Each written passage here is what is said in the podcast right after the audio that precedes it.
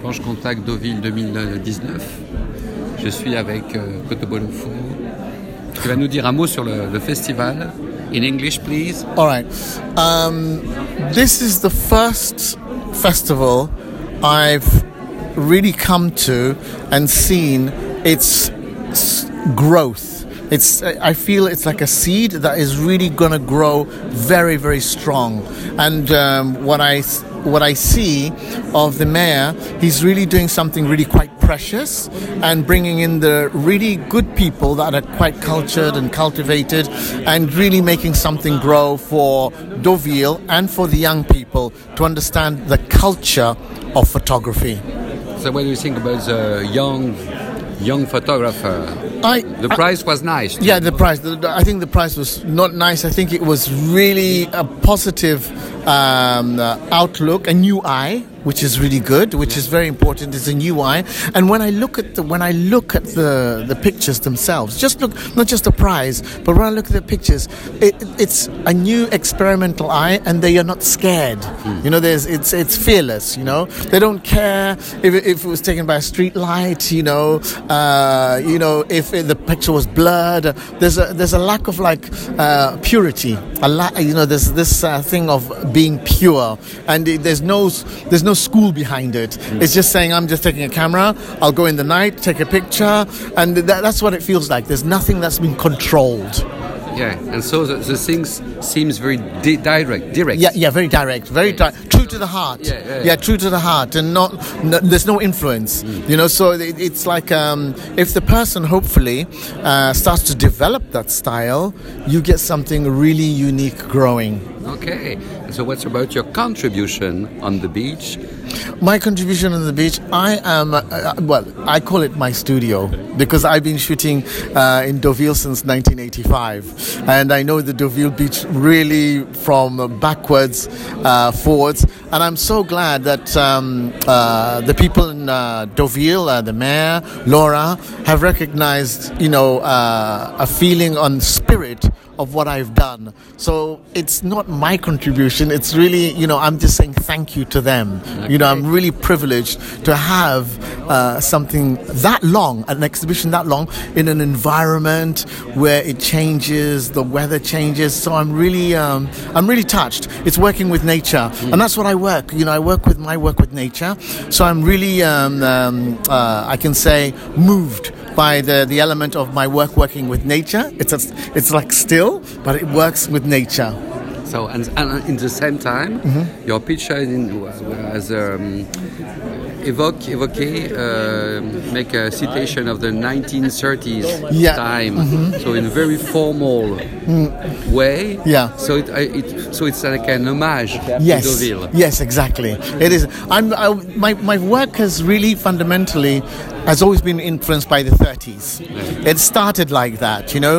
If you look at my work since 1985, it was very uh, 30s based, and I'm a, I'm, a, I'm a person who likes Art Deco.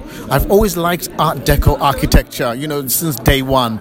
And when I came to Deauville and I saw the Art Deco, so what is it, uh, broad walk and the architecture, the whole spirit of my work came together and that's how if you if i go back i'm going to look into my archive and when you see the work you will see the art decoism you know the art decoism through the work and how they dressed you know uh, how the girls looked the hairstyle and uh, you'll see that whole spirit So what, what was going on according to you in this period, in this specific period of history?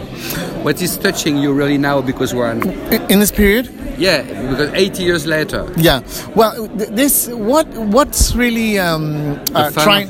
No, no. What's really what's really uh, uh, what I'm really what's touching me at this moment is I could say the negativity of technology. It's going too fast. It's going so fast, we have no time sometimes to even look at our pictures.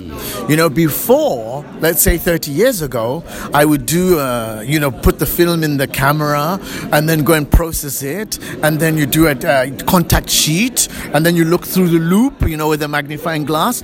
Then you choose, then you go into the labo. It was a whole craft, it was a whole work. Here, what technology is, there's a positive and there's a negative to it. But for me, I am trying to say, stop, people. Look at the pictures. And Deauville, for me, has done it by putting big pictures on the beach to say, stop look at these pictures and you can't help stopping because you know normally a person comes to the beach with their children to do little sand castles uh, go in the water a little bit and come back have a picnic but here it's like something it's a barrier to say regarde here is a big picture. Look at it you know? And there's no way you can ignore it. You have to look at it you know? So that's where you know uh, Deauville for me in my exhibition has done a positive thing you know with the technology by saying look here we use the technology. We can make something big and we can make somebody stop and look you know?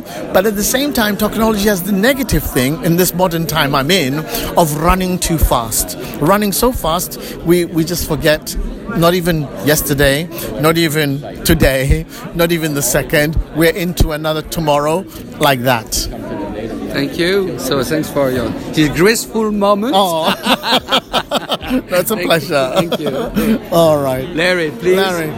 Larry, Lazo. can we have some few words from you? got me on the. Can we have some free, free, free words of you Uh, to speak about this beautiful moment in Deauville? Because you have a nice exhibition in white, in black and white, full of humor about horses. And so, what can you say like that in the moment?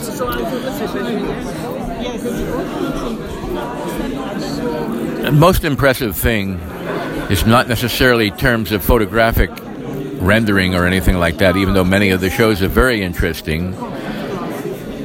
My friend here, Koto, is absolutely a brilliant photographer.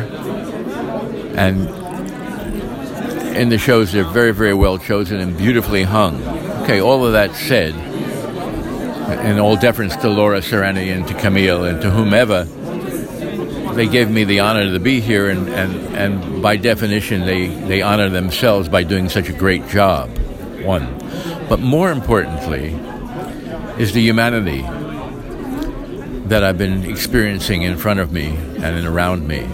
And for the most part, this community that I've been I've been gifted with, you know, are so kind, so full of comedy, so full of empathy and sympathy, and a certain kind of graceful improvisational way that I am actually I feel like I'm embraced.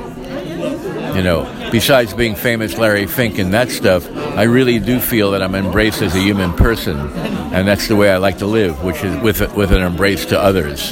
So Deauville and the festival has allowed us all to hug each other, Yeah. and that's all I can say. Okay, so you are very happy in the same I am. time. Well, thank Yeah. you, Larry. Yeah.